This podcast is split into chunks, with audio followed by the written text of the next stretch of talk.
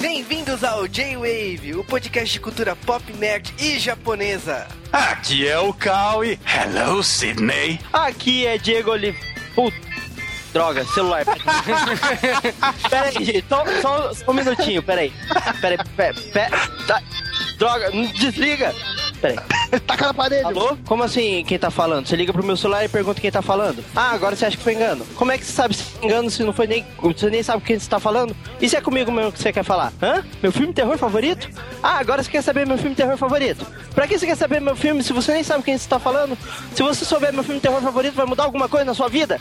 Como é que você vai saber se eu sou um formador de opinião ou não? Você nem sabe quem você tá falando? Alô? Alô? Ih, desligou. Melhor apresentação. Parabéns, parabéns. Aqui é o Fat Frog e eu já vou dizer o seguinte: são dois assassinos, ok? Olha, Spoiler na cara! Aqui é o Juba e a falta de sexo move o mundo. isso aí é uma moral muito grande que a gente fala desde o primeiro J-Wave, né? Exatamente, esse filme prova isso, cara. E é isso aí, sejam bem-vindos ao J-Wave final do Dia das Bruxas. E dessa vez trouxemos aqui um filme pseudoclássico, né? Não dá pra chamar algo de clássico, algo que eu vi quando eu era adolescente. cara, você tá revelando a sua idade, é mal isso. Todo mundo sabe a minha idade, sou mais novo que o seu. Fica quieto aí. Ah, Cara, meses aí não fazem diferença nenhuma, tá? No final do. Mas, para gravar este podcast, trouxemos aqui duas pessoas conhecidas. Trouxemos aqui o Luigi. Bom, aqui é o Luigi, arroba Luigi Show, direto do podcast, e do Luigi Talk Show, que faz parte do podcast. E estamos aí, é um prazer. O show escreve igual o show da Xuxa, né? Com X. Não, Pô. com SH mesmo. Também temos aqui Fat Frog. É, isso aí, meu povo. Gente, muito obrigado por convidar aí pra gravar com vocês. Quero declarar pra vocês que eu sou ouvinte do J-Wave. É, sou ouvinte do. é, como é que é o nome desse podcast aqui mesmo?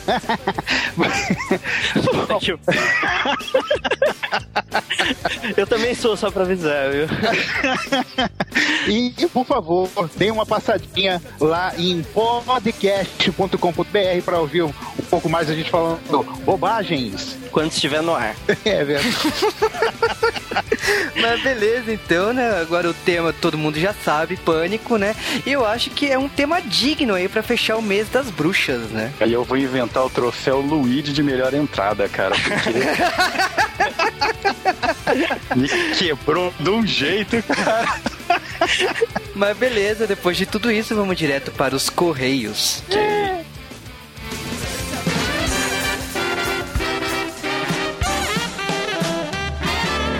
E sejam bem-vindos ao último correio de Halloween do.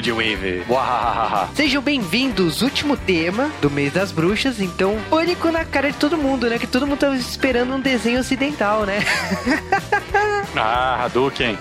Rolou um Hadouken, um Shoryuken e um muitos tapas na cara. Mas não, é um filme de terror famoso que provavelmente você não irá confiar no terror. Mas você quer saber um terror que você com certeza vai confiar? É a nossa sugestão de temas pra vocês darem uma olhada, né? De obras pra vocês consumirem. E o que, que você sugere essa semana pros ouvintes? Lembrando que estamos falando só de coisas vagamente relacionadas ao mês das bruxas. Então, cara, você pediu algo de terror assustador, que assuste as pessoas da verdade. Então eu decidi, pensei nisso. E por que não sugerir feiticeiros de Árvore Blade? Você botou feiticeiros no nome e acha que tá valendo, né, cara? Cara, falando sério, eu adoro o seriado da Disney, adoro Raven, adoro Hannah Montana. Então, quando veio o Feiticeiro de Harvey Place, eu falei assim, ok, Disney magia tem potencial ou não? E eu conheci, assim, a Selena Gomez, que é a queridinha minha e do instante, depois virou namorada do Justin Bieber, mas paciência. Meu, eu, eu adoro os conceitos ali trabalhados de magia nos dias atuais, eles aprendendo e tal. Teve um filme. É uma pena que a série acabou e é uma pena também que a fase Disney ela acabou já. Eu espero que ela não siga o caminho que as outras pessoas tiveram, né? Da Disney, né? Como a gente sabe da maldição Disney. Mas eu recomendo.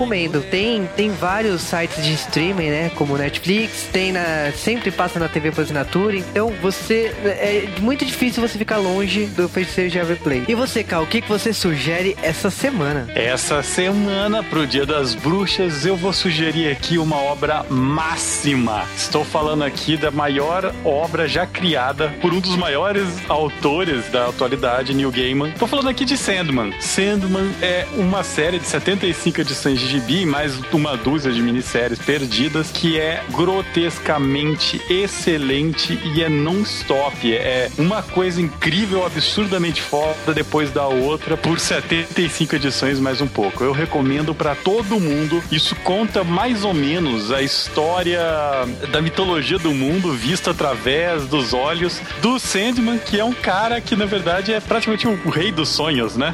Grosseiramente falando. Sim, estamos falando também de uma divisão da DC Comics que aprendeu muito com o Sandman. Acho que a visão editorial e de mercado de quadrinhos, ela é muito influenciada assim a forma que de tratamento e forma de edições assim para um público personalizado, né? Um público mais velho veio derivada Sandman. E Sandman é assim, é, solta a coleira New Gaiman e faça coisas absurdas. Gente, se vocês não conhecem Sandman, ele foi publicado umas 10 vezes no Brasil. A, a vez mais recente são os encadernados de luxo da Panini, né? O Sandman definitivo, que já tá na terceira edição, acho que vão ser cinco ou seis. Mas, gente, vai atrás, vale cada centavo. Vocês estão realmente perdendo muito tempo de não conhecerem Sandman se vocês não conhecem. Exatamente, é um do tipo de obra que você tem que ter na sua prateleira. E bom, depois das nossas sugestões da semana, vamos direto para os nossos abraços. É isso aí, para começar, um abraço para o Guilherme Mariano, que é um trollzinho da porra. Abraço também para o Ícaro Melo. Também para o Bruno Fernandes dos Santos, vulgo Mestre Bete. Abraço também para o Rafael Padilha. Para o Lucas Marins. Para o Diego Miyabi Samar. Para aquele calhorda do Estantes. Para o Daniel Fernandes, que sugeriu Misfits. Cara, Misfits tá desde o primeiro ano do Joe Evil, tá? a gente tá tentando. E por curiosidade, Sherlock, a série britânica, a gente já chegou a gravar e tipo, não ficou bom e foi pro arquivo. Sherlock, A.T. Crowd, tem uma série de séries que nós gravamos, mas os britânicos não querem aparecer aqui no J-Wave, né? Date Crowd já, já gravamos também, né, cara? Uma pena, né? Abraço para o Lionel Freitas, que disse que a namorada dele curte Sakura, mas ele não viu. Uhum. Legal, né, cara? Abraço também para o Kleber Silva, que acabou a sequência de Halloween. Não, cara, Halloween é com Sakura, porra. E pro Wesley Guia. Abraço também para o Morango, também conhecido como It. E também o Dark Kun. E eles falaram que a gente devia ter chamado DS, né? DS que já apareceu aqui no J-Wave, de peitos. Sim, a gente fez um podcast de zumbis com peitos e a gente acabou chamando ele. Cara, ele vai voltar um dia aqui, eu não sei quando, ele fica até perguntando quando vai voltar, né? Mas eu não sei, tipo, eu acho que tem que ter um tema de anime que encaixe com ele. A gente achou que Sakura tava muito J-Wave, então a gente pensou muito na equipe do J-Wave. E bom, continuando, nossos abraços, abraços para o Azevedo. O Paulo mandou um abraço perguntando sobre as continuações. Todas vão sair, na verdade estão agendadas. Sim, cara, então assim, saindo Sakura, como saiu Sonic, saiu Zelda esse ano, a gente tá trazendo temas que vocês estavam pedindo, mas não dá para lançar tudo na sequência. Então a gente tá lançando aos poucos. Agora foi Sakura, então significa que falta Yu Yu e Dragon Ball aí pela frente. Agora abraço também para o Amindamaro Reborn. Para o Lucas JP. Para o Thiago Machado, que gostou muito da dica do Cal da semana passada. Abraço também para a Jamile. Também um abraço para o Vinícius Bar. Abraço também para o Rafael Smoke. Aliás, o Smoke que tem que voltar para J-Wave. Sim, muito rápido. E cara, foram esses nossos abraços da semana. Vamos direto para os e-mails da semana. E os e-mails da semana começa com o e-mail da Paula Safira Lopes da Costa, que tem 19 anos. E a Paula falou que ela ouve, né, os seriadores anônimos, né, o SACast da Camis de Léo Oliveira. E ela começou a ouvir o J-Wave por causa dos dois, né? E bom, ela sugeriu um podcast de Digimon. Então ela entrou na fila, né, da galerinha que tá pedindo Digimon, né? Caraca! Gente, a galera que pede Digimon é grande. Pelo visto, a gente vai ter que fazer eventualmente isso daí. Eu fico impressionado que são etapas, né? São adolescentes, jovens, adultos e tal, que são etapas diferentes da minha, né? Eu cresci assistindo Cavaleiro Zodíaco. A geração do meu irmão já foi geração Pokémon. Tipo, já tem uma geração depois que é Digimon. E eu só espero a gente não receber e-mail da geração Ben 10. Dá regaço no Ben 10, não.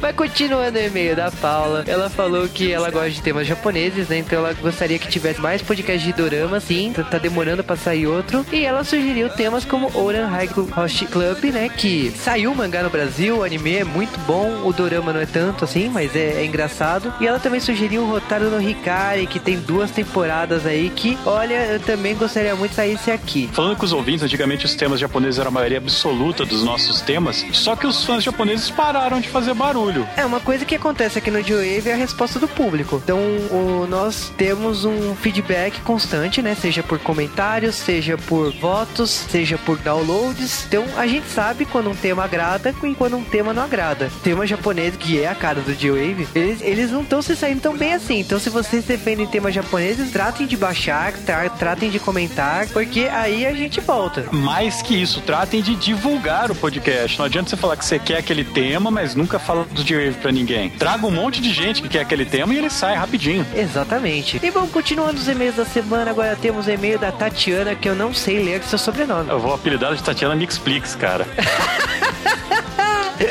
Vai pedir pra ela ler o sobrenome dela também? Certeza, cara. Mas falando dela aí, ela comentou de Sakura, né? Ela falou que a saga R Sailor Moon é ruim. Pô, caramba, é ruim demais. Pior é que eu, eu tava tão no hype de Sailor Moon primeira fase, fui pra R, você dá aquela brochada, você pensa, caraca, eu tava assistindo, era nesse nível? Será minhas memórias me traem? Aí eu vi de novo, né? A primeira série não, é bom pra caralho. É, a questão é que Sailor Moon R é um caso peculiar aí que a gente vai falar num podcast futuro, mas tem uma série de fatores, né? Tem a questão da história que não é tão boa, né? O primeiro arco. Aliás, a série toda, todo, né? Tem a questão da alteração de dublagem. Então, queira ou não, seja dublagem boa ou ruim, gera um estranhamento quando você ouve outras vozes, não é? São aquelas que você está acostumado, outros golpes, outra tradução, outra pegada de lançamento série, né? Então, eu acho que é uma sucessão de fatores aí que faz que Sailor Moon R te incomode muito. Mas um dia a gente vai explicar sobre isso melhor. Mas continuando aí o e-mail, temos o e-mail da Tatiana aí que ainda fala do Hélio, né? Que ela adorava a personagem do Hélio também, é muito foda. E que ele lembra muito Harry Potter. Ela também tentou suavizar, né? Que o Shoran só deu chocolate pro Yukito porque ele não conhecia os costumes do Japão, sei. Tatiana Metesteira ainda perguntou se, já que Fujitaka é Deus, isso faz dele o Mokona. Não, o Mokona é o animal de estimação do Fujitaka.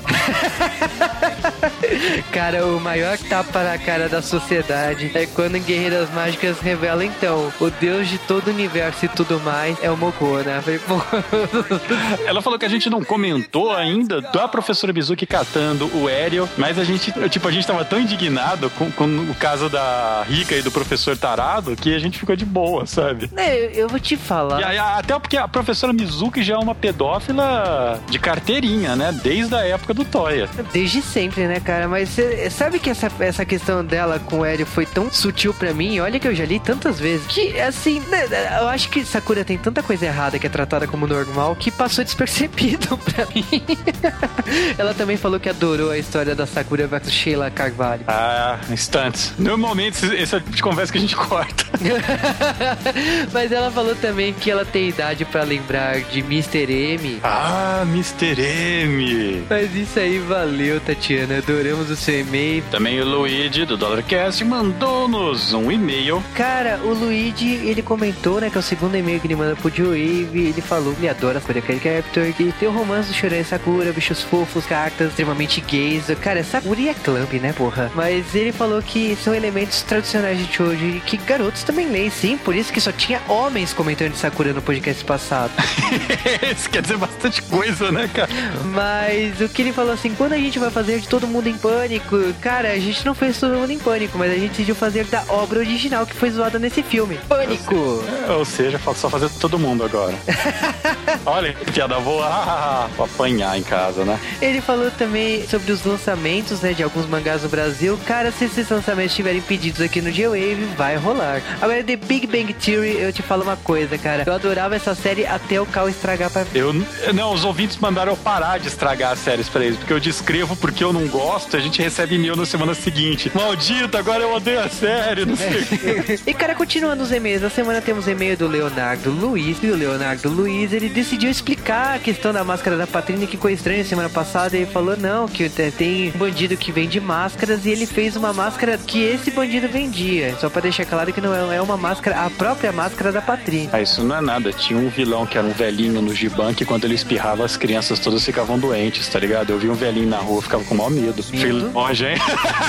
Cara, eu acho que dos vilões de Patrícia o que mais me assusta é o, é o bandido do, das fitas de Dragon Ball, cara. Mas há um dia eu espero que saia o podcast Sérgio Patrini pra eu contar essa história. Não vou contar agora. Mas voltando aqui, ele também comentou que ele adora a Camis, que ele gostaria muito que a Camis fosse fixa, né, aqui no G-Wave, né? Toda semana. Olha, eu vou te dizer que quando eu contei isso pra Camis, ela falou assim: Ah, você leu meu e-mail fake. Eu mando toda semana pro G-Wave. Eu falei assim: Ah, engraçado. Mas valeu aí, Leonardo Luiz. E agora e-mail do Edgar Lucas Morato Lameira. E o Edgar, ele fez um apunhado, né? Ele falou de vários podcasts. Então ele falou que gostou de 111, que pagou muito pau pro Iluminado, que achou fantástico o 113, né? Por mais bizarro o tema. E que 114, que era um filme da infância dele, é o Abra Cadabra. E ele comentou mais, né? Que ele comentou que foi muito estranho rever, né? Ter um contato com a obra que foi Sakura, né? Porque ele assistiu Sakura quando tinha 9 anos. E... Caraca, velho, eu tô muito velho. Cara, ele tinha 9 anos de idade, tipo.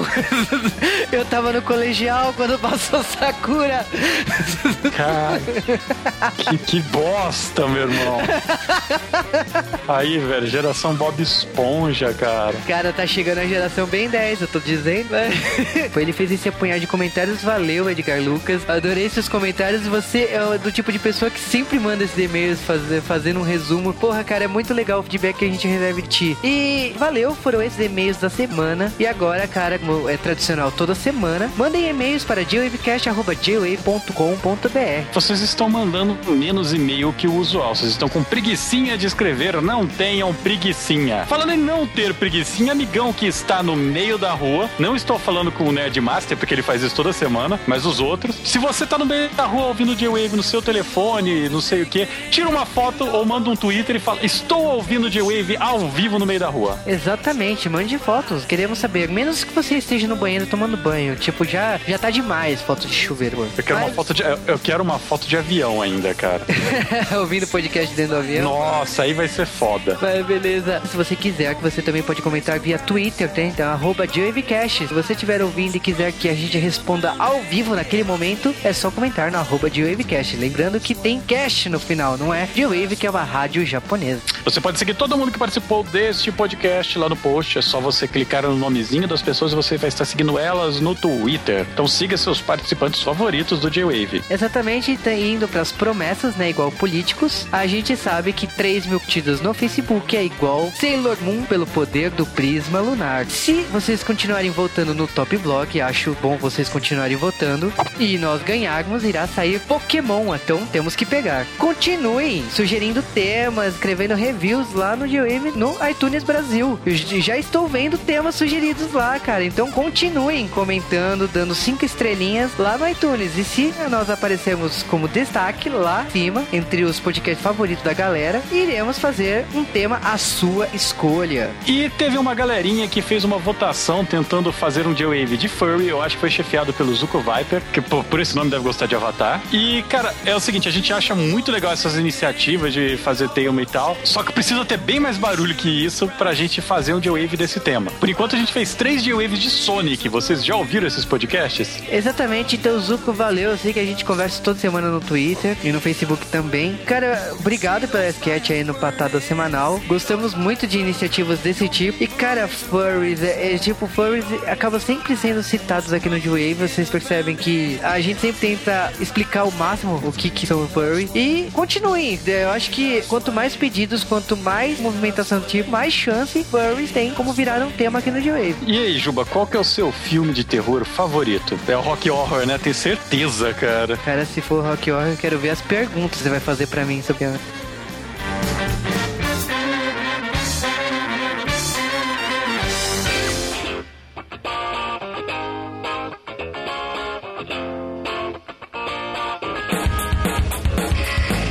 antes de falar de Pânico, temos que falar curiosidade de produção de Pânico. E eu acho que a maior curiosidade de Pânico que Pânico tem a ver com todos os temas, basicamente, que o Joe Wave já falou antes. Exatamente, tem bastante a ver com o Pequeno Nemo, Power Ranger. Na Power Ranger tem, eles usam sainha também, então. Mas, um Pânico, ele cita praticamente toda uma geração de filme do final dos anos 70 e começo dos anos 80 num filme só. Claro que focado nos filmes de terror, principalmente slasher movie. Mas ele faz referência à cultura pop demais E aí, se tratando de um podcast que fala de filmes de sessão da tarde, tem muita coisa que acontece aqui que já foi citada no Joe Wave. Por exemplo, do J-Wave de Iluminado, a gente ficou falando que o diretor, o Stanley Kubrick, ele ficou é, atormentando mentalmente a Olivia Palito, o Stanley Kubrick. E adivinha o que, que o diretor desse filme fez com a pobre Drew Barrymore, que não conseguia chorar sem parar depois de vários retakes? Ela, é uma defensora dos animais, ele começou a falar de caso de crueldade de animais com ela até ela chorar. E o mais engraçado é que nessa cena, o assassino do pânico, né, quem está vestindo a roupa é o próprio diretor. Então a hora que ela enfia o telefone na cara dele, eu imagino tanto de raiva que ela tava dele, sabe?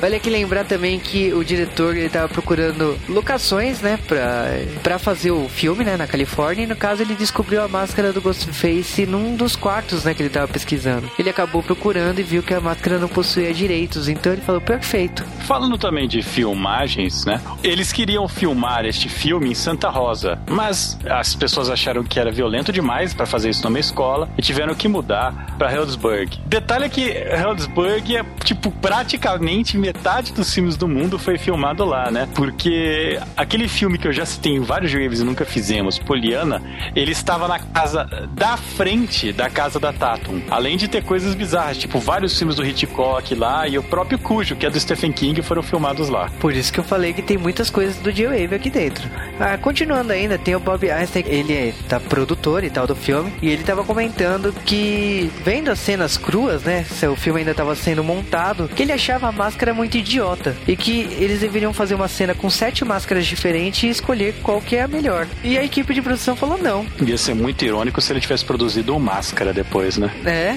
Sabe o que é o mais engraçado disso tudo? Que eles falaram assim, olha, antes de você reclamar da máscara, assista a primeira sequência editada e concluída, que é a cena da Dream Barrymore. E quando ele assistiu, ele falou assim, ok, a máscara funciona. Falando em Drew Barrymore, a Drew Barrymore, ela originalmente ia fazer o papel da Sydney. Só que a Drew Barrymore, que era até famosinha na época, ela não quis aquele papel, quis um papel secundário que morre logo de cara, porque aí a audiência ia pensar que qualquer merda poderia acontecer. E acabou virando a marca registrada do Pânico. Vale aqui lembrar também que atrizes que fizeram teste, né, pra Sydney foram a Melissa John Hart, estamos falando de Sabrina e Clarissa, Brittany Murphy, Alice Witt, Melanie Liskey e Melinda Clark. Agora, vale de todas essas aqui, temos que destacar sim Melissa John Hart. Não tem com o que falar.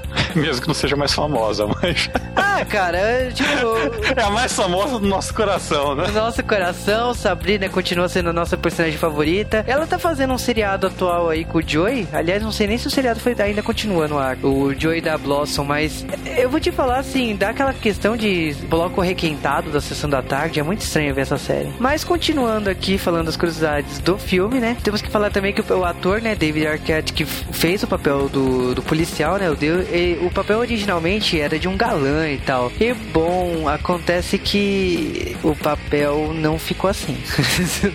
Agora, uma das coisas favoritas aqui desse filme é que quando o roteirista, né, o Kevin Williamson, ele escreveu, né, o Pânico, ele imaginou a Molly para fazer esse filme. E cara, Molly é clube dos cinco na veia, né? Ela já tava velha. Sim, ela teve que recusar. Ela falou assim: Meu, eu não vou fazer um filme na escola com 27 anos. Só que, Molly, eu vou te defender numa coisa. Aliás, eu vou criticar você, porque o ator do Clark em Smallville, ele fez papel de Clark com 27 anos. E aliás, a quantidade de atores. Tem um ator de Glee também, que é um, que é um dos protagonistas, que também tá fazendo papel de 16, 17 anos e o cara também tem 27 anos. Então, essa desculpa não rolou, Molly. Se parar pra pensar, o Michael J. Fox tinha quase 25 anos quando fez De Volta pro Futuro.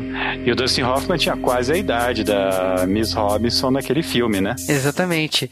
E temos que falar também que tem muitas piadas aí, principalmente de sequência, né? Por causa que os filmes né, do Fred Krueger, que acabaram sucedendo, né? O, primeiro filme, eles foram produzidos assim. O Wes Craven, ele acabou vendendo os direitos para sequências antes do filme ser lançado. Então ele não saberia se ia ser um sucesso ou não. E ele considera os filmes um lixo enorme, né? Aí são, né? O primeiro filme é até melhor que o, toda a sequência. Agora vai lembrar aqui que vai explodir a cabeça de todo mundo, mas a máscara do pânico, né? Do personagem, né? É baseada na pintura de O Grito. Ah, ah. Agora, sabe o que mais me surpreende aqui nessa história? É que o Stu, né? Que é, o, que é interpretado pelo Matting, né? Que é o ator do Salsicha. Entre os atores cogitados estava o Fred, né? Que faz o Fred do, do Scooby-Doo. O, o ator que fez o Scooby-Doo recusou recusou-se a comentar. Aposto que ele tinha feito o teste pra Sidney, né? Vale aqui lembrar também que a Patrícia, irmã do David Arquette, ela participou na A Hora do Pesadelo, parte 3, né? A parte 3 que tem a cobra, cara. Ah, cara, você vai, você vai me fazer tentar lembrar os filmes da A Hora do Pesadelo? Ah, porque são muito ruins, velho.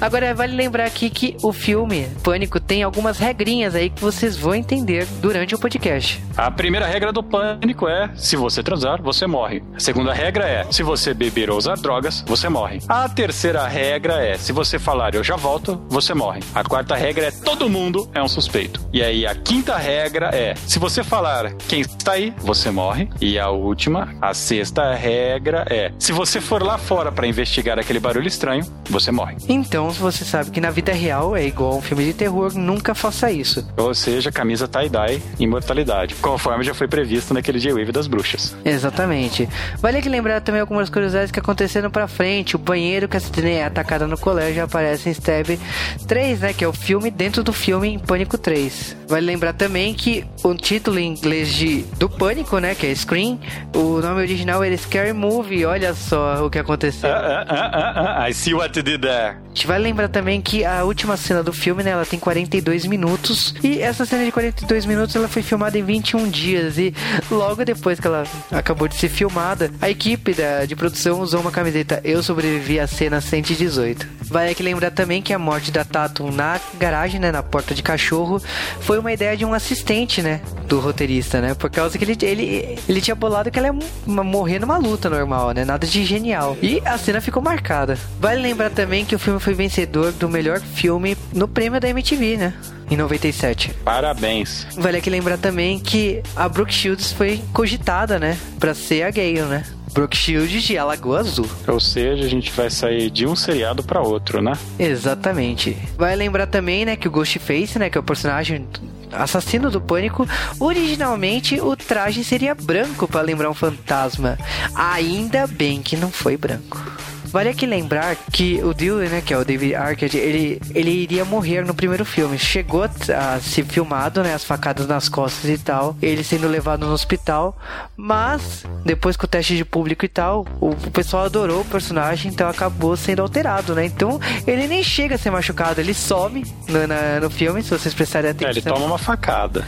É, uma facada, mas não aparece em nenhum momento. E por último, este filme ele foi baseado, por incrível que pareça, em um caso real, o, estripador de Gainesville, que foi um maníaco psicótico, né, o Danny Brolin, que matava adolescentes, estuprava e tal. E até ele ser preso, ele matou oito pessoas, certo? E foi tipo uma cidade pequena, foi o mesmo esquema, bem parecido, e aconteceu em 89 nos Estados Unidos. Exatamente. Tem que lembrar também que no total, para quem acha que morreu muita gente nesse filme, na verdade só morreu oito pessoas. Na realidade, sete, né? Mas a gente considera oito com a morte da mãe da Sidney. Que bate o body count do assassino real. E com isso terminamos as curiosidades deste filme.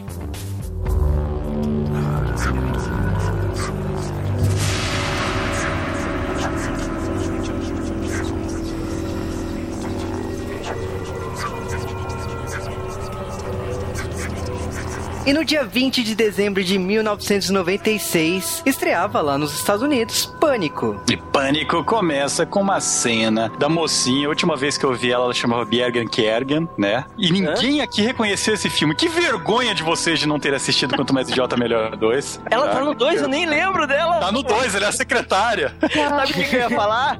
E a Sugar? Aí você me quebrou, eu lembro dela como Gert no ET. Sugar, Batman Forever. Ah, não, cara! Não, não, ninguém lembra de Batman Forever aqui. ela era. Ela ficava com duas caras, ela era a, vestida de branco lá. Que vergonha. É, cara. Dela. Cara, mas, cara, começamos o filme assim, orçamento modesto, o que, que a gente faz? A gente coloca uma atriz famosa pra começar o filme. Não, é famosa Ah, caralho. É famosa minha pica que ela é famosa.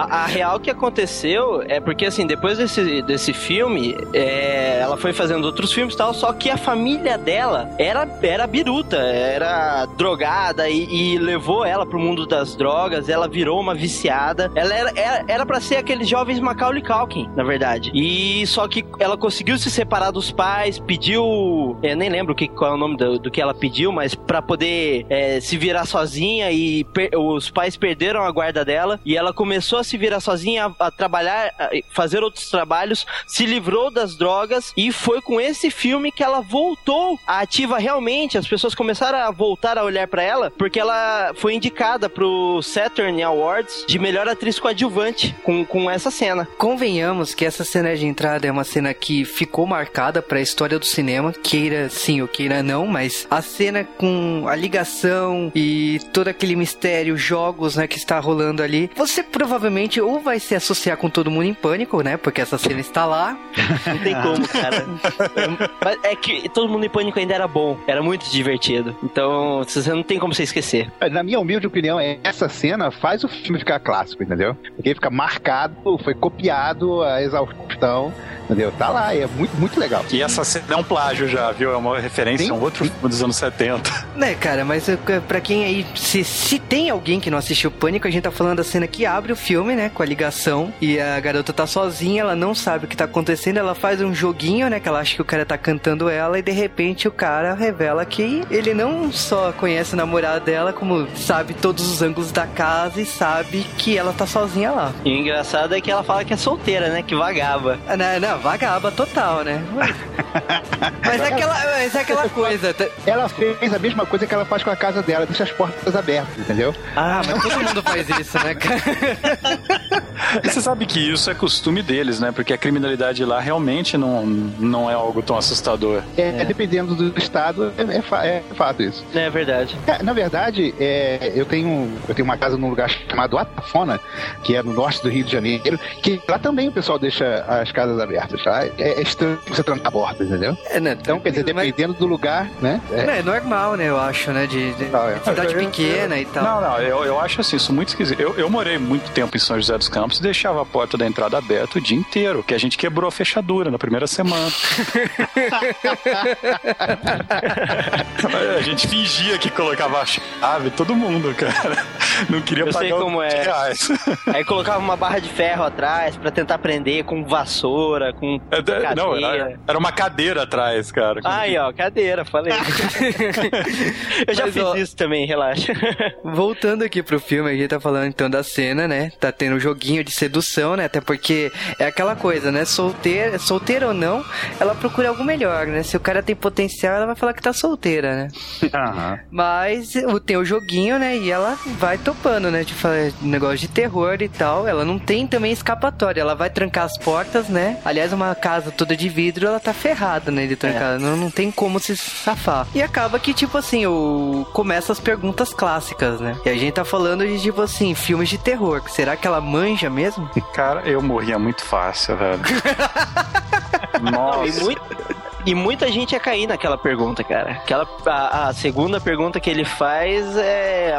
muita gente ia cair. Eu não, porque eu, eu, eu sou esperto, mas.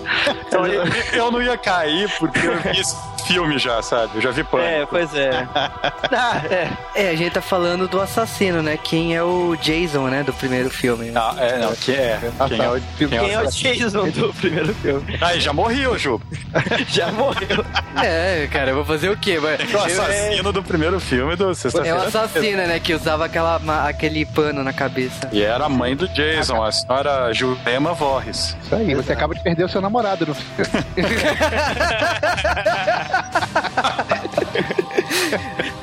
Aí miolos pra fora. Aí, o que acontece é que depois ela tenta fugir, né? Mas não dá muito certo. Tem uma briga famosa também né, na cozinha, no meio de fumaça de pipoca. Eu sempre quis fazer essas pipocas americanas de, de filme, cara. E eu sempre chamo isso daí de pipoca do pânico. Nunca vi pra vender, cara. Nunca. A minha irmã, uma vez, ela comprou uma numa loja de, de coisa importada, cara. Ah, é, porque aqui no Brasil não fabrica. Não... E não deu certo, cara.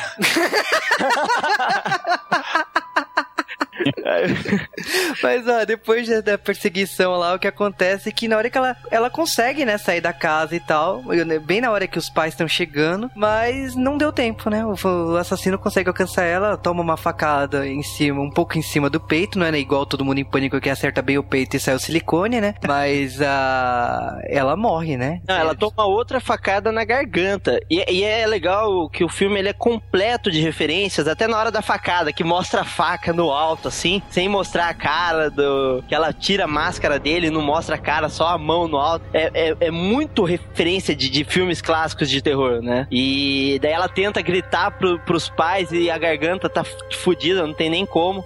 Ah, é muito legal essa cena, é, é clássica mesmo. Fico, marcou, entrou pra história do cinema. Eu gostei muito de Pânico porque foi uma ideia exatamente original, mas ele é um metafilme, né? Ele é um filme que fala de filmes e trata dos filmes em cima dele. Isso é muito legal, né? Eu sei que vocês falaram isso nas curiosidades do começo da gravação, né? no começo do episódio, mas o diretor, o, o, diretor teve que ficar fazendo ceninha com a Drew Barrymore falando sobre tortura de animais, né? Pra manter aquela, aquela cara de desespero dela, das horas da, da, gravação, mesmo a cena dela não tendo sido tão, tão cumprida, né? Foi legal vocês terem falado, terem falado isso.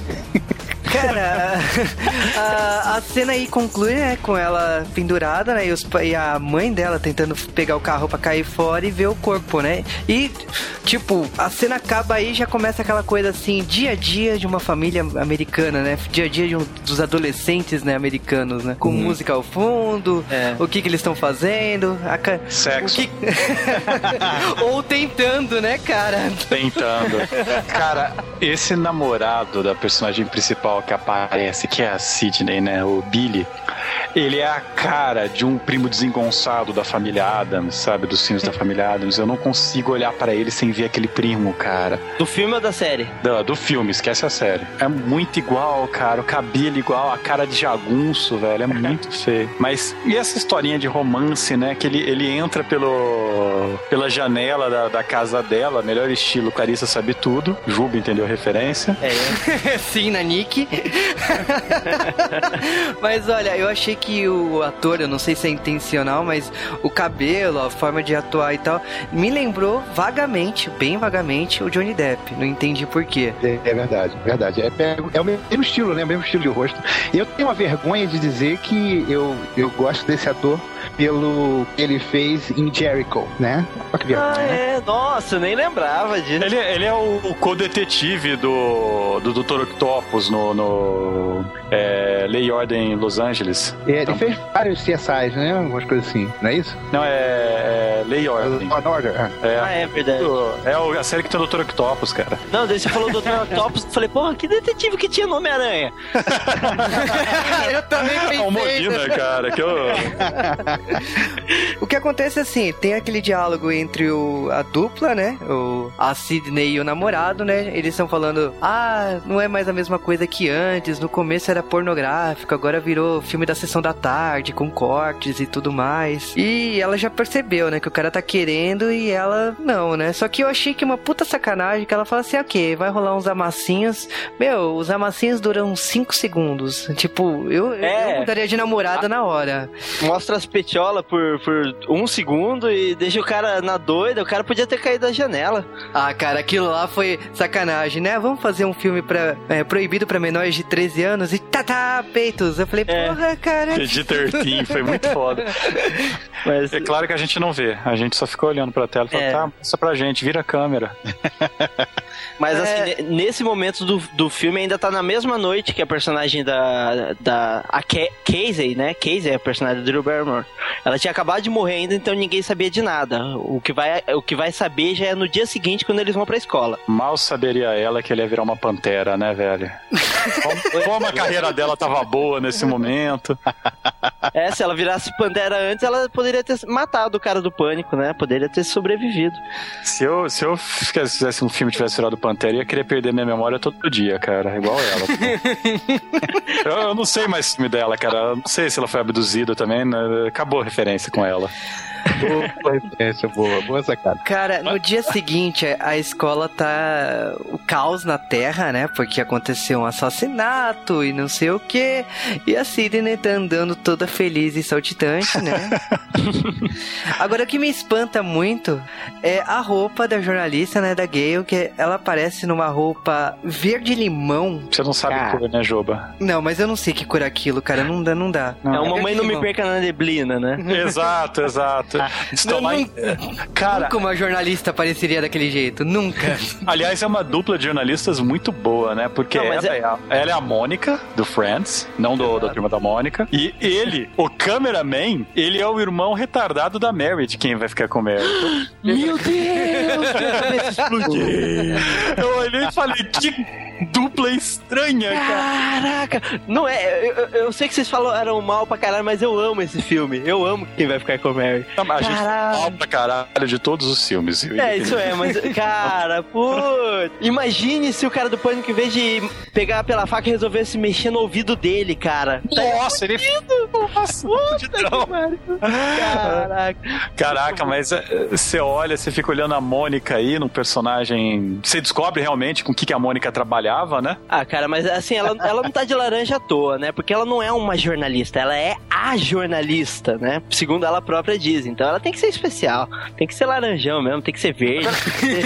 É Foda-se. só eu que tenho, eu, eu tenho esse incômodo, porque eu olho pra todas essas high schools americanas, nesse caso eu vi a Sunnydale High, né, de Buffy. Eu Ah. parece igual, cara. Pior. É, tudo é igual, cara. Sempre tudo é igual. Modular nos Estados Unidos, comunismo, velho. Cara, eu acho que a grande sacada aqui que aconteceu o assassinato e tal, a escola tá sendo interrogada, então estão chamando alunos por alunos, né? E, meu, a, a Sidney, né, conhecia ela, estudava na, na aula de inglês e tal, mas. Tentava Só- do lado, inclusive. Mas eu acho que a grande. a- o que acontece aqui é que a Gale ressuscita a história da mãe da Sidney. Então cita assim: olha, aconteceu um assassinato um ano depois, essa cidade é, parada, né? Então aconteceu um assassinato lá um ano atrás com a, com a senhora Prescott e tal. E será que tem alguma ligação? Nossa, a Sidney fica pé da vida, né? Qual o nome da amiga mesmo? A, a Vadia. É a vadia amiga dela lá? A Tatum. Tatum, cadê? Caraca, tem um, tem um pianista foda com esse nome. A atriz, ela é famosa no meio nerd, na verdade, né? Depois ela, ela fez algumas séries, mas ela não, fo- não tava cotada pra fazer aquela aquela série do. Ai, da namorada do Conan lá, ó. Eu não lembro. Ai, minha cabeça tá. A, a Red, Son, a Red Sonja? É, Red Son- é, eu acho que ela fez. Será que Red saiu? Sonja? Será, cara? Porque o Red Sonja era uma aposta. Então, vocês vão lembrar dela em Charmed. Isso! É, tô- é, de Charmed eu eu quero. tava- Então, eu tava é. tentando lembrar o nome da série também. É, Charmed, eu assisti Por que, que bastante. você quer lembrar Charmed, Juba? Você... Não, eu não quero lembrar, eu só tô tentando dar uma luz pra. É, Dia das bruxas, dia das bruxas, você quis colocar referência bruxa, é isso? É porque pedem muito Charmed aqui. É, E façam, é divertido. oito temporadas. Oito tempo. O meu, o meu, meu nível de atenção com Charmed é muito baixo. Porque eu rapidinho esqueço do que, eles tão, do que elas estão falando, cara. Eu, eu mudo o foco, assim, eu começo a olhar pra alguma coisa, ah, sabe? Desse jeito, a série inteira. É, É, Charmed mas foi uma é série que eu vi que nem Xena, cara. Aquela série que você pega vários episódios no ar, assim, você não sabe onde começa, onde acaba e o que aconteceu no episódio depois que você assistiu. Exato, justíssimo. Entendo. O que a gente tá falando aqui é que essa personagem, né, a Tatum, ela é o irmão dela é o policial, né, o Dwight, e ele é meio atrapalhado, você percebe isso num primeiro momento, você sabe que aquele bigode, provavelmente ele não é um bom sujeito. E Tá lá o interrogatório. A gente sabe também que a escola, adolescentes, né, porra? Se o assassino usa uma fantasia que é popular, né, que é fácil de ser encontrada, lógico que esses caras vão pegar a fantasia, né? Ah, na verdade, ah, não era só popular, ela estava à venda já nas lojas, né? Vendia em qualquer lugar. Tava na época do Halloween, né? É, me- su- super fácil de. Tipo, isso que é ideia de gênio pra um assassino, né? Ideia de gênio é o seguinte: eu conheço um ser humano que, quando assiste assistiu Pânico no cinema levou a máscara. é o Mave? Não. eu não posso falar o nome porque. Mas de qualquer maneira, você imagina se assistir o filme e a pessoa colocar a máscara do Pânico e sair andando no meio do cinema. se fosse no Pânico 2, seria mais assustador ainda. E aí ela vai pra, pra casa dela, tipo, passar o fim de semana lá, né? Porque o pai foi viajar, abandonou a pobre menina em paz, né? É, e... na semana que a mãe dela morreu, o pai resolveu viajar. Que bonito, né? Ah, cara, mas conven... não, convenhamos, cara. Se você sendo adolescente, porra, o seu sonho de consumo é seus pais viajarem. Não, tudo bem, mas o pai dela vai, vai fazer um ano que a mãe morreu. A mina não, ainda não tá psicologicamente livre, liberta dessa, dessa memória, né? Aí vai fazer um ano, em vez de, com, de comemorar, olha só. Em vez de, em vez de passar em família, com o pai, sei lá, vendo filmes gravados da mãe chorando. Entendeu? Não, o pai vai viajar, vai pra não sei onde e deixar ela sozinha em casa. Tudo bem. Ela gostava tal. E mesmo assim, ainda não ia fazer nada com o namorado. Obviamente, o assassino não demora muito para querer encher o saco da Sidney. E outra confissão minha, muito tempo eu liguei para uma amiga minha falando Hello Sidney por causa deste filme. Eu acho engraçado. o nome dela não era Sidney, né? Obviamente não. Porque a, eu... a, primeira, a primeira garota que eu conheci que chamava Sidney, eu fiz essa piada, ela olhou com uma cara, eu falei, já ouviu essa piada a vida inteira, né? Caraca, velho, eu olhando a luta dela aqui, mas rolou até cara, não, mas... ali, velho, capoeira, velho. Não, mas vamos ser sinceros, essa cena de, de perseguição do personagem é muito todo mundo em pânico. Assim, não é que todo mundo em pânico puxou, por mais que todo mundo em pânico tenha sido feito depois, mas é muito galhofa, o cara é muito ruim, não consegue seguir ninguém, tropeça, cai, é, é, é muito pra fugir fácil, entendeu? Eu olhei assim, não, putz, dava pra matar esse, esse filho da mãe na hora, porque o cara não consegue fazer nada. Não, cara... mas ó, o cara fez aula de. É, ele só fez uma aula de artes marciais. Como, como cair. cair. Isso! Porque o cara voa de uma forma é, épica, assim. Eu nunca vi ninguém voar daquele jeito. É, ela, tem uma hora que ela se agacha, eu não sei se é nesse momento, mas tem uma hora que ela se agacha, o cara pula por cima dela e dá uma cambalhota. Parece que vai dar um salto mortal carpado no chão, entendeu? É, é, é incrível. Rapaz, como você liga pro, pra polícia através do seu modem? Explica aí. Nossa, cara, tipo, você morreu de medo, né, com aquilo. É muito Matrix, né? Aquilo me assustou, velho. Ela abre, pega o prompt do MS-DOS lá, né? Call 911. Aí eu olhei e falei, ah, não, velho, calma. Não é isso não, não faz isso comigo, filme. E aí o namorado dela aparece para salvá-la. Vocês falaram que o cara fez aula de cair, cara? Eu, fi, eu fiz é, jiu-jitsu e aikido. Demora pra caralho pra aprender a cair. Esse cara era muito ninja pra cair. Não, mas vocês têm que entender o seguinte, a coreografia da, dessas lutas aí foram feitas pelo pessoal do Esqueceram de Mim, entendeu? Boa! Cara, as caídas, assim, com pernas alto, de pulmão no chão, não, é, fizeram escola, entendeu? Ah, é. Não, mas, cara, convenhamos, quando o namorado entra pela janela, é muito clichê, né? Ela abraça, cai o celular, ela olha assim, esse filho da mãe é assassino, de repente já apareceu lá o Dwight na, na porta, ah, ele é o assassino, aí já vai pra, já vai pra cadeia, rola aquele interrogatório, a Tatum já fala assim, ah, você vai dormir na minha casa. E, e ainda e o irmão dela, o, policial, ah, a mamãe deixou. Ah. Porra, bicho. é, o cara... Mentira, cara. Não, mas o que choca não é isso, o que choca não é, não é isso, o que choca é ela dirigir um Fuscão vermelho, velho. Sério. Isso, isso me deixa um pouco incomodado. E o pior é que a repórter, né, a Mônica, ela surge do nada, cara. Os caras jogam, sei lá, joga água no chão, aparece ela. E a filha da mãe, tipo, ela consegue sempre estar tá vestindo. Eu não sei, cara, onde ela arruma aquelas roupas dela, porque é muito foda marcar texto. Ah, ela pegou da. Eu acho que o, o estúdio do Barney tava do lado, sabe? Ela Mas ela, ela toma um soco na cara nessa cena. Cara, que lindo, cara. um soco que eu esperava que ela ia dar nas, nas vagabas na cena do Caraca. banheiro, cara. Eu fiquei muito puto quando isso não aconteceu. Eu, eu, sempre achei que o elenco de Friends merecia tomar umas porradas, velho. Esse filme realizou um sexto do meu desejo, assim. ah, de Friends, não. Ah. Mas é, é o mimimi, né? O namorado dela é preso, é. não dá nada, e que se foda, né? Vão pra casa casa da minha, da minha amiga, que pelo que eu tô olhando, cara, o que, que foram essas saias nos anos 90 que vai até um umbigo, assim, mas tipo do peito ao umbigo, não pra baixo, sabe? É extremamente curto, cara. Como era moda, né? A, a blusa, você disse? É, não, ela tá com uma sainha, tipo, muito curta, sabe? Saindo da cadeia, assim, ela tá com uma sainha muito curta. Aí depois, meu, ela vai de puritana, né? Que ela veste uma, um, um pijama, né? E fica com o ursinho, né? No meio do, das pernas, né? Tipo, não dá, né? Pra entender a, a personagem, né? E olha que a, a cidade era toda moralistazinha e o problema da mãe da, da Sidney era que ela era, tava pra, pra galera, né? Tá todo mundo puritano, mas a indumentária. É, o quem, código de indumentária é meio louco, né? quem não viu esse filme tem que entender. Não, é um- não, não estamos falando de uma cidade grande. É, é uma cidade interior, onde as casas são longe uma das outras. Tem o centro que, que tem pouca coisa ali. Cidade de, de poucos mil habitantes mesmo. Então, quando acontece alguma coisa de assassinato, no caso, o assassinato da mãe dela ali, é a, a cidade se mobiliza e vai demorar uns 10 anos pra passar o assunto, entendeu?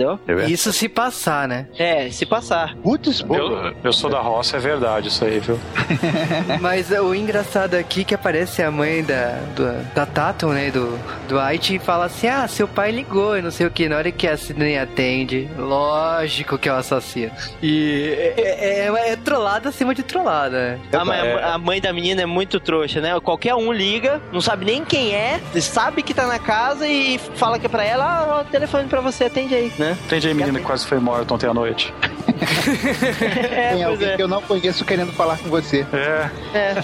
Aí você Ela percebe... fica assustada, o- eles acabam levando elas à escola de novo, né? O Will e o mesmo Irene, do que é o irmão dela, acaba levando elas pra escola. Cara, mas na boa, o Dwight é um personagem inútil mesmo, né? Porque ele chega na, no quarto assim, dormindo, né? E fala assim: ah, ele nem fala, ele pega o telefone achando ainda que o assassino tá na linha, né? Tá bom, hein? Leva. armado, né? Armado. Ah, cara, mas é, é o bigode, velho. Aquilo é um processo que você faz teu bigode crescer até virar um bigode de policial. É, não é instantâneo, sabe?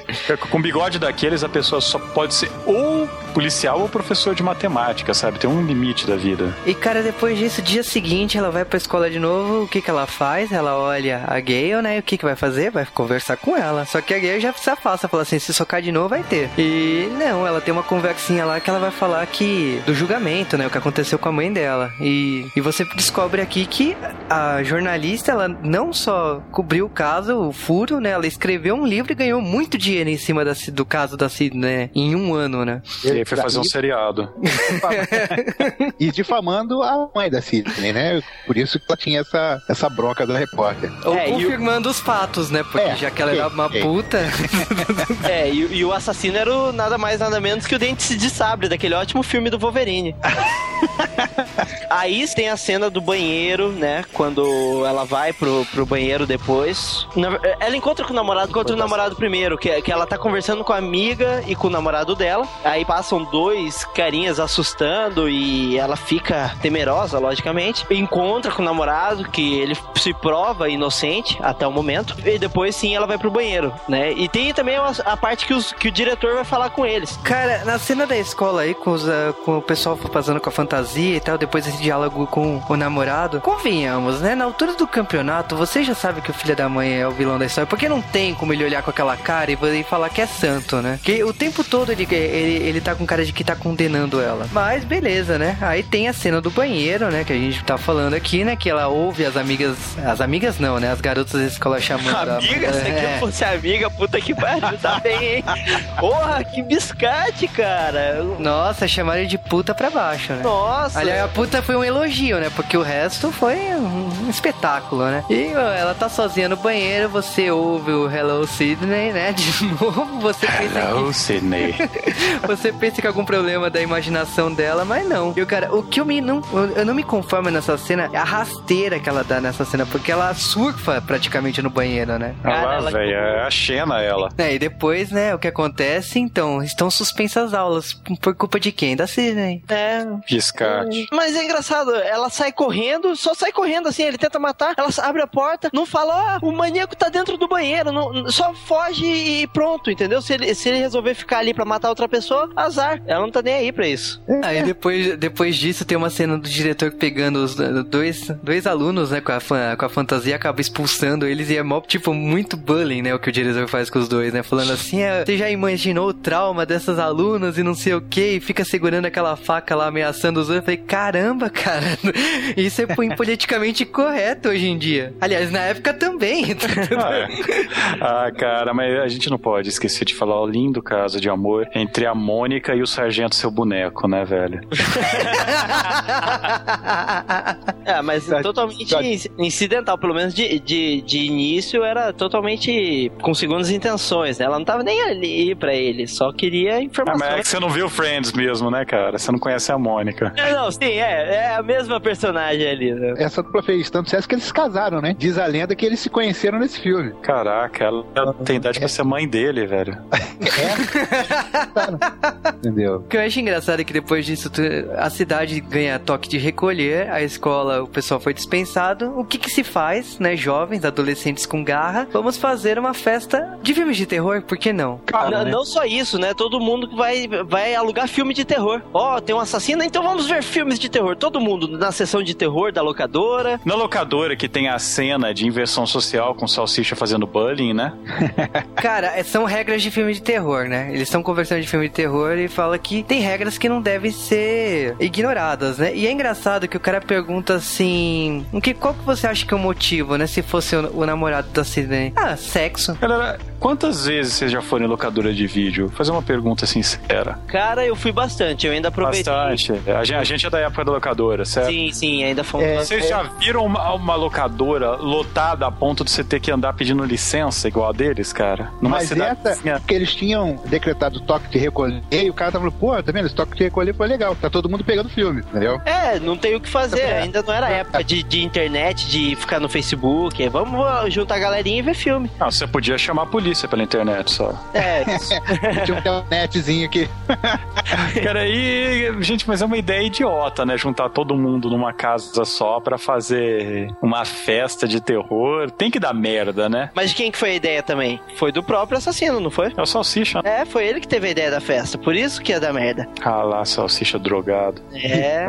Agora, convenhamos, né? VHS, né, cara? Caraca. Saudades disso, hein? De Cara, eu lembro que eu assisti. E quando você pegava filmes como Senhor dos Anéis ou Magnolia, que era duas fitas gigante, aquela caixa. Nossa! pois é, cara. Era muito bom, cara. Senhor dos Anéis saiu em VHS, Sa- cara. O primeiro, o primeiro e o segundo chegaram a sair em VHS. Caralho! É, eu, eu, eu estudava no ângulo e lá tinha uma locadorinha que você podia pegar um filme por dia. E eu era barata de, de, de locadora. Eu não sei se barata é um nome um Caraca, termo eu certo. lembro, eu lembro quando eu assisti Forrest Gump, que, que teve que trocar o fita no meio. Cara, a Sério? gente é muito Faz velho. De duas fitas?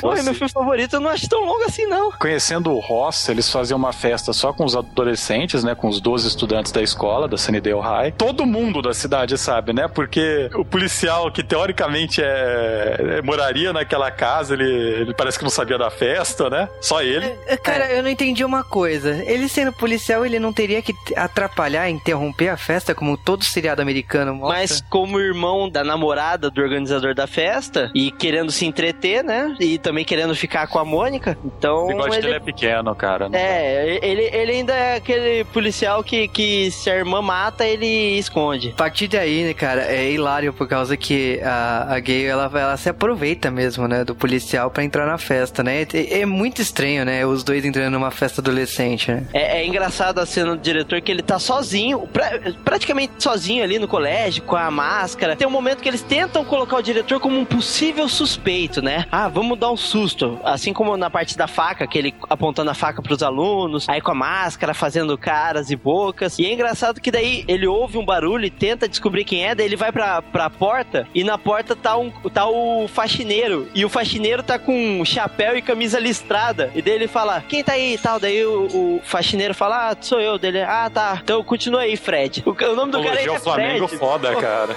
que fantástico. É uma referência muito, muito legal. Flamingo, é. Puta que pariu. É, o que acontece é que a gente tá basicamente na reta final do filme, né? Nós temos a última morte relevante. Durante a festa, eles matam a Tatum de uma maneira que eu acho muito desconfortável, né? O cara mata ela com a porta da garagem. Aquilo, pra mim, na época que eu assisti isso, eu fiquei um tempão mas- olhando assustado pra porta de garagem, tá ligado?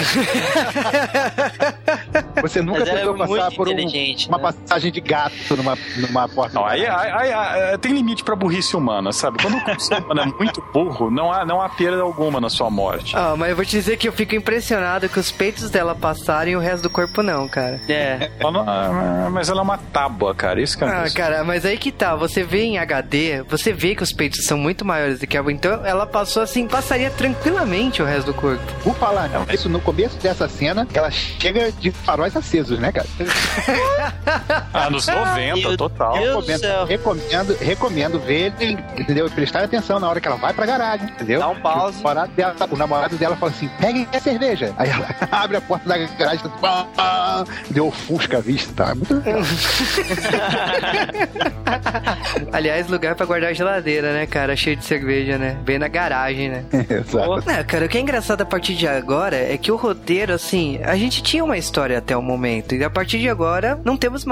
Então, depois da morte da, da Tatum e depois que eles são avisados do diretor e tal, cara, agora o foco é Sidney, cara. É, Agora, basicamente, começa uma perseguição, né? O namorado da Sidney vai lá fazer as pazes com ela, né? De uma maneira bem adolescente. Né, Enquanto os jovens ficam assistindo filme de terror na sala. No que que ela tá lá, tipo, sei lá, tirando um atraso com o namorado dela, de repente aparece o assassino, mata. Eu quero falar assassino do pânico o tempo todo, sabe? Mas é muito redundante. É, é, e Mas assim, é, é interessante essa, essa cena no geral, antes dele morrer, que daí eles começam a falar sobre as regras do cinema enquanto eles estão vendo o filme, né? Eles estão lá embaixo na sala falando, né, sobre as regras do cinema, falando que as três regras pra sobreviver é você tem que ser virgem, não pode tomar, Não tomar. beber, né? É como assim, tem que ser uma pessoa nem necessariamente virgem, tem que ser puro de alguma maneira, né? Porque não beber, né? E não, não usar drogas, né? A terceira é e não dizer já volto, né? O namorado da, da recém-falecida entalada lá, eu já volto, então, ai, não fale isso, não sei o que. É bem retardado ali, né? No momento. Mas Eu é quero- interessante que eles vão discutindo o cinema em si dentro. É essa parte mais meta, metalinguística do filme, né? Que eles vão comentando o filme. Nolan tá muito atrasado, gente, entendeu?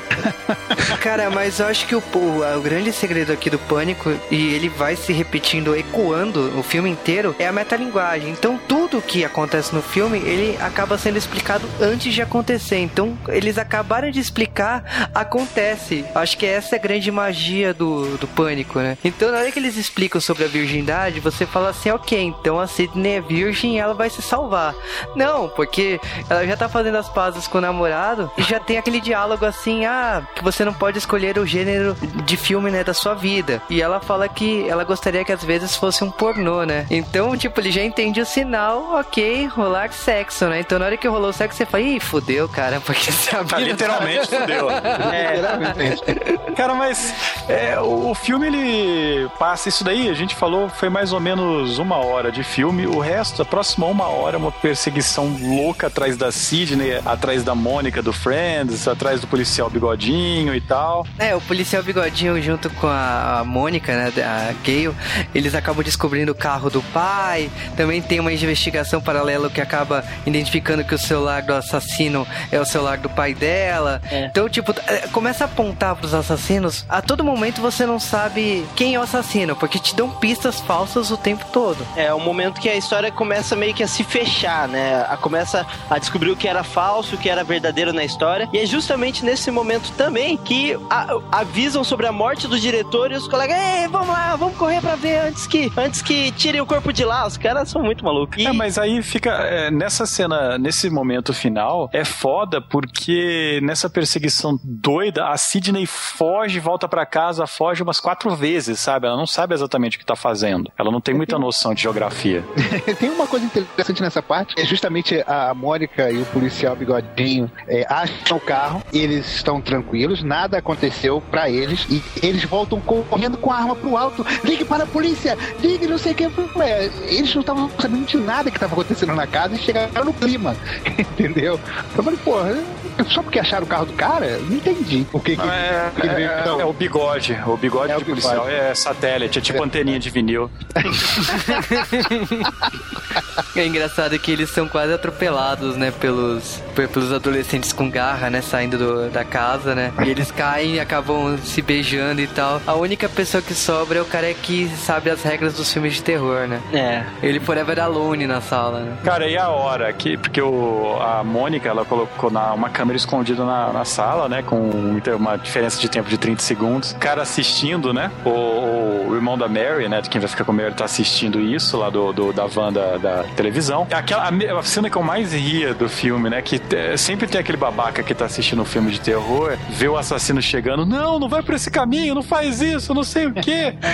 certo? É, ti- tirando, tirando o jogo de PlayStation 3, se você gritar pro personagem, não vai fazer ele não fazer aquilo, É. sabe?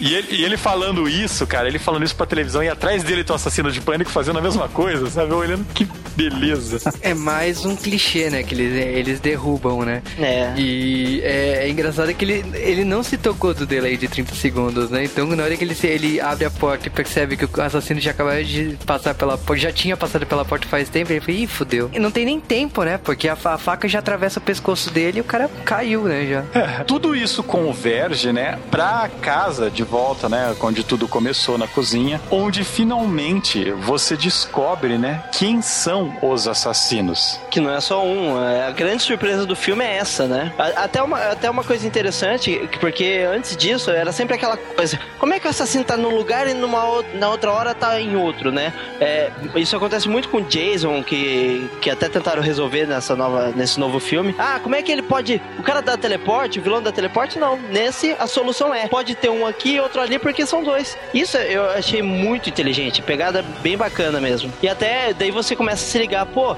o cara tava na prisão e o assassino ligou, é porque era o, o amigo dele que tava ajudando. E, é bem legal isso. É tão legal nessa cena por causa que, tipo, aparece o cara da, das regras de filme de terror e ele abre a porta assim, ah, tá acontecendo não sei o que, não sei o que, e não tem nem tempo, porque o namorado da Cindy já saca uma arma e atira no ombro, né, do cara. Então você fala assim, ok, então a gente sabe quem é o assassino. E, meu, não dá um minuto pra aparecer o, o Salsicha, né, como segundo assassino. Então você é surpreendido mesmo. Não, não tem, aliás, pra quem assistiu na época, né, hoje nem tanto. Eu fui surpreendido porque fazia muito tempo que eu não via. Eu sabia que eram dois, eu, Eu sabia tentando que eram dois, mas não era. lembrava quem era. Me surpreendeu o seu salsicha, porque normalmente ele desmascara o monstro, né? É verdade.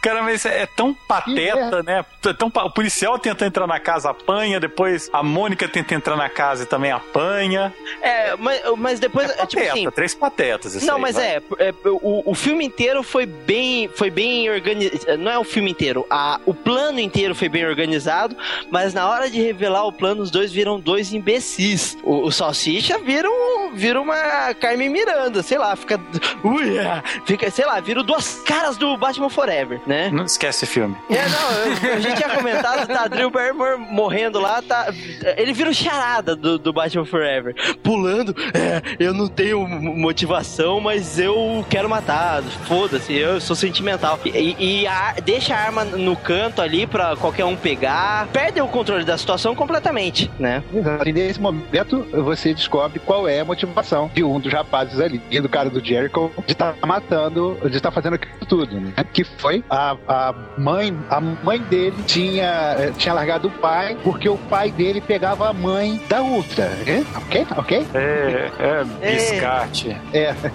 Cara, mas é, é o, o plano aqui, né? Praticamente assim, os dois organizando assim. Ele, ele já tinha matado a mãe, a mãe da Sidney um ano atrás. E, e, tipo, assim, eu acho que é aquela sede por sangue, né? Porque se passou um ano e quando eles planejaram isso tudo, meu, começou a matar um, mata dois, né? Mata três, mata quatro, né? Então o plano deles é, é genial, né? Eles mataram a mãe e acusaram o dente de sabre, não foi? Exatamente. Foi. Eu ia fazer mais referência ao filme do Wolverine, mas não precisa, tá? tal. Mas ele também tinha pego a mãe, né? A, a real é que quem não tinha pego Até eu peguei a mãe dela, velho. Só que ah, até tem uma.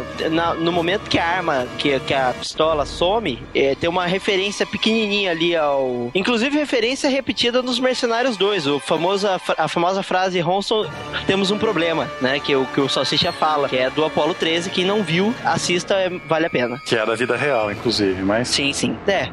Ah, é complicado explicar esse momento, né? Porque é tanta coisa acontecendo a, a, ao mesmo tempo que você se perde. Eles vão resolver com a, com a Mônica e, e com outro carinha o problema, aí eles voltam, a Sidney sumiu e, e, e na hora para eles não serem incriminados, um resolve dar facada no outro. E, e, eu não sei se é de gênio ou de jerico, né? Só que, um, só que eles meio que começam a discutir ali, e daí o outro resolve aproveitar e dar umas facadinhas a mais, aí o outro já fica fraco, né? Ai, eu, eu, eu tô passando mal, não sei se você me deu facada demais e não consegue agir direito. E a, isso ajuda a Sidney, né? Que os dois estão feridos, né? Ao tentar caçar ela. É, é, é bem legal essa cena. Vocês têm que, que ver e dar risada com tudo isso. Só que é complicado de, até de explicar, né? Uma coisa que acontece atrás da outra e você não consegue lembrar. Né? Cara, eu, a questão assim que eles falam assim, ah, é só colocar a faca de leve para não acertar nenhum órgão e tal. E os, eles discutindo isso. É, é hilário porque, tipo assim, a ideia deles mesmo era, tipo, todo mundo morreu, a gente se finge de morto e no final nós dois sobrevivemos a tragédia, né? Só que, lógico, todo mundo começa a atrapalhar. Então a Mônica entra com a Agma. Aí ela diz aí, tipo, ela já é derrubada pelo cara por causa da. que a Agma tava com gatilho. Aí ela desmaia. Aí, tipo, a Sidney foge. Cara, é, é, é uma perseguição ali. Os dois, é, sinceramente, os dois já tinham. já estavam com o plano na, pronto nas mãos, né? Bate aquele desespero, né? É, é vamos fazer de qualquer jeito, né? é no desespero que acontece a cagada, né? E é o que acontece. E eles teriam conseguido se não fosse aquelas crianças encheridas e aquele cachorro, né?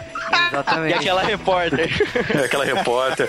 Porque é, é, basicamente isso que acontece, é. né, cara? Eles, eles vão lá, tipo, todo mundo do filme, até a tiazinha da Kitanda aparece lá para matar os no fim das contas, cara. Porque a Sidney vai lá, bate no cara. Aí o outro cara aparece, o repórter vai lá e dá uma pancada. Aí outro cara aparece, o Jeremias, que sabe de filme de terror, vai lá e. Cara, Cara, a Sidney, a Sidney se mostrou macho, né? Ela vira uma né? motherfucker no, no momento do filme. Que ela mata o salsicha com uma televisão na cabeça cara, cara. que linda aquela cena. Aquela cena é bonita. Essa cena, essa cena pra mim foi muito legal porque lembrou muito a minha mãe. Como assim? Porque ela sempre dizia que ver televisão de perto fazia mal. Eu concordei com ela. Ah, ah, ah, ah. hoje em dia tela plana, cara, televisão top você. Ai, meu Deus. É, cara, hoje em dia, se você joga televisão na cara da pessoa, você bela bosta, tá ligado? É, é, outra coisa que eu aprendi nesse final foi o seguinte: você está sendo perseguido por assassinos, tem um montão de gente em volta, a arma está na sua frente, você obviamente vai pegar a arma e vai jogá-la para longe. Esse é, é, um, é um ensinamento de uma sabedoria espetacular. Tá todo mundo tentando matar você, você pega uma arma, ela está carregada, o que você faz? Você vai empunhar a arma pra é, é, matar as pessoas que estão te perseguindo. Não, não. Você vai pegar a arma e vai jogar longe, entendeu? É, o, o, que faz a gente saber que filme de terror, esses slasher movie da vida, só funcionam porque os personagens são todos estupidamente estúpidos. não, cara, mas ó, o genial... Desfuncionais, vai. Cara, o genial aqui é, são as regras, inclusive no final, né? Então o cara fala assim, não, mas lógico que o cara tem que levantar no seu último suspiro, né? Na testa, filha da puta. Não no meu filme. Muito bom, muito bom. Não, e, e, e, realmente algumas coisas ali do filme são feitas para seguindo a ordem dos assassinos mesmo, que eles querem seguir o que acontece em filmes de terror. Mas a questão da virgindade do carinha foi totalmente sorte. Ela, graças a Deus que eu sou virgem. Aí fica a pergunta: você preferia ser virgem e ficar vivo ou não? É, cara, mas olha, a questão da virgindade, ok, só que eu nunca falaria isso pra uma mulher. Exato. Voz alta. Então, ainda bem que eu sou virgem, por isso que eu fiquei viva. Ah, meu, vai tomar banho, né? Que puto. E vai morrer virgem, otário, né? Isso é legal que me faz entender que a maioria dos nossos ouvintes estariam salvos de filmes de terror, né?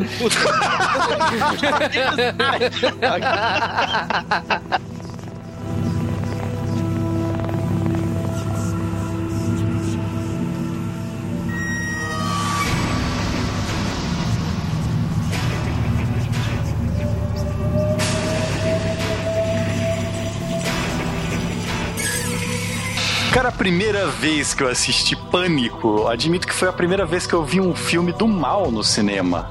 Um filme não Disney, vamos dizer assim. É porque, tipo, cara, é, eu, fui preparado para algo assustadoramente assustador, sabe? Eu falo, nossa, cara, eu não vou dormir à noite, não sei o que. E não poderia estar mais enganado. Esse filme é engraçado em alguns pontos. Eu acho que o ritmo dele hoje, não sei se ia funcionar. Acho que as pessoas estão com muito mais desvio de atenção hoje do que elas tinham em 96 quando saiu esse filme, mas eu recomendo sim, assistam, porque ele definiu, basicamente, se você viu qualquer filme de terror feito depois de 96, 97, ele só tá lá por causa de Pânico, porque Pânico reviveu toda essa linha de slasher movie, de filme de assassino, que tinha morrido desde os anos 80. Então recomendo sim. Cara, Pânico, quando eu vi também, eu era novo e foi, foi interessante, porque eu não me assustei assim como eu imaginava que eu me assustava, assim como o Cal falou, eu vim em casa mesmo, mas é, é ele, ele pega mais pelo suspense. Não, não, é, não sei se pode ser considerado como um filme de terror, né? Mas ele é mais suspense com pitadas de, de comédia e, e um pouco de ação, sei lá. Até ação tem. É, mas assim, eu, eu gostei muito do filme. Eu, ele, ele marca mesmo uma geração. Muito, nossa, depois de que surgiu o Pânico, milhões de referências. E Todo Mundo em Pânico não tá aí à toa, que fez muito sucesso também. E eu acho que até o Todo Mundo em Pânico funcionou porque é o Pânico é um filme que, que já dá referências de filmes anteriores e abre espaço para fazer muita coisa em cima dele. Muitos filmes que surgiram depois sugaram muito do pânico. E é legal, eu recomendo. Eu, eu ao contrário do Carl, acho que o ritmo ele ainda tá legal, entendeu? Tem uma ou outra cena de, de conversa ali, mas eu acho que não, não, não diminui nada o ritmo do filme. E eu recomendo sim, tem que assistir. Se você não viu esse filme, pegue já em qualquer lugar e assista. Vale a pena. E junta, e, e melhor, não assista sozinho, veja com a galera. Pega a pipoca e vai se divertir. É muito bom mesmo. Bom, eu acho que é interessante ver esse filme sim, porque sim, eu acho que ele é um clássico, né? E eu sou um camarada muito cagão pra filme de terror, eu sou o cara que sonha de noite, eu sou um camarada que fica, entendeu? Mas esse filme, ele é um clássico, ele não considero ele um terror, entendeu? É, tá fechando a, a, o mês de terror aqui, mas não é exatamente o terror, ele, ele, ele é um clássico que merece ser visto, né? É, a metalinguagem dele faz ele ficar bastante interessante. Fora a coreografia lá do Esqueceram de Mim, que é, é, algo a ser visto. Recomendo. É, cara, falando de Pânico aí, filme da metade dos anos 90, né? Eu acho que eu cresci, né, assim, os, os, quando eu era pequeno, a gente sempre via pedaços do Jason, do Fred na televisão, mas eu nunca tinha visto um filme inteiro de terror. O, o Pânico para mim foi o primeiro filme de terror que eu vi e eu acho que assim, ele zoando os filmes de terror de antes dele, né, da, dos anos 80 e tal, ele construiu um, umas referências que é tipo Scott Pilgrim hoje em dia, né, faz a da cultura nerd, ele fez a cultura de terror. E ele respira isso, né? Por causa que é um diretor clássico, é um, são roteiri é um roteirista clássico também. Então, é um filme que eu recomendo. Talvez hoje ele soe piegas, mas não dá para definir um gênero pro Pânico, por causa que ele tem metalinguagem, ele tem terror, ele tem terrir, né, que é, é, é o terror com comédia. Ele, ele reúne muitos gêneros, ele, ele faz referência o tempo todo. E eu acho que ele construiu uma, uma quadrilogia, né? Já que saiu com um quarto depois de tanto tempo, que ficou pra, pra história do cinema. Talvez os, as continuações não honrem tanto, né? Aliás, como todos os outros filmes de terror, mas o, o Pânico 1, ele mantém um padrão muito bom, assim. Lógico, você. Provavelmente vocês viram Todo Mundo em Pânico bem mais vezes que o Pânico, então não dá. O Todo Mundo em Pânico é, chupa o roteiro do Pânico 1 exatamente igual. Então toda cena você vai falar assim, nossa, eu lembro de uma versão mais escrachada. É inevitável cara. Mas com certeza assista Pânico, lembre da Neve Campbell, né? Por causa que é uma atriz que foi bonita um dia. Ela ainda um ali, dia, por favor. Não, olha o paiacu. Caramba. ela tá bonita, gente. Caramba. Não. Não, mas assim, canta, velho. Vamos, vamos falar, ela era gostosa, mas ela tá bonita, entendeu? Não, mas falando sério, é, tem um elenco aí, a Courtney Cox do, do Friends. Acho que tem um elenco aí desse filme que você encontrou várias vezes né, no cinema depois, ou em séries e tal. Então, Pânico é um filme que você vai gostar, se você nunca viu, né? Você vai gostar se você já viu há muito tempo, reveja, vale a pena aí. É isso aí, com isso nós concluímos o mês das bruxas aqui no J-Wave.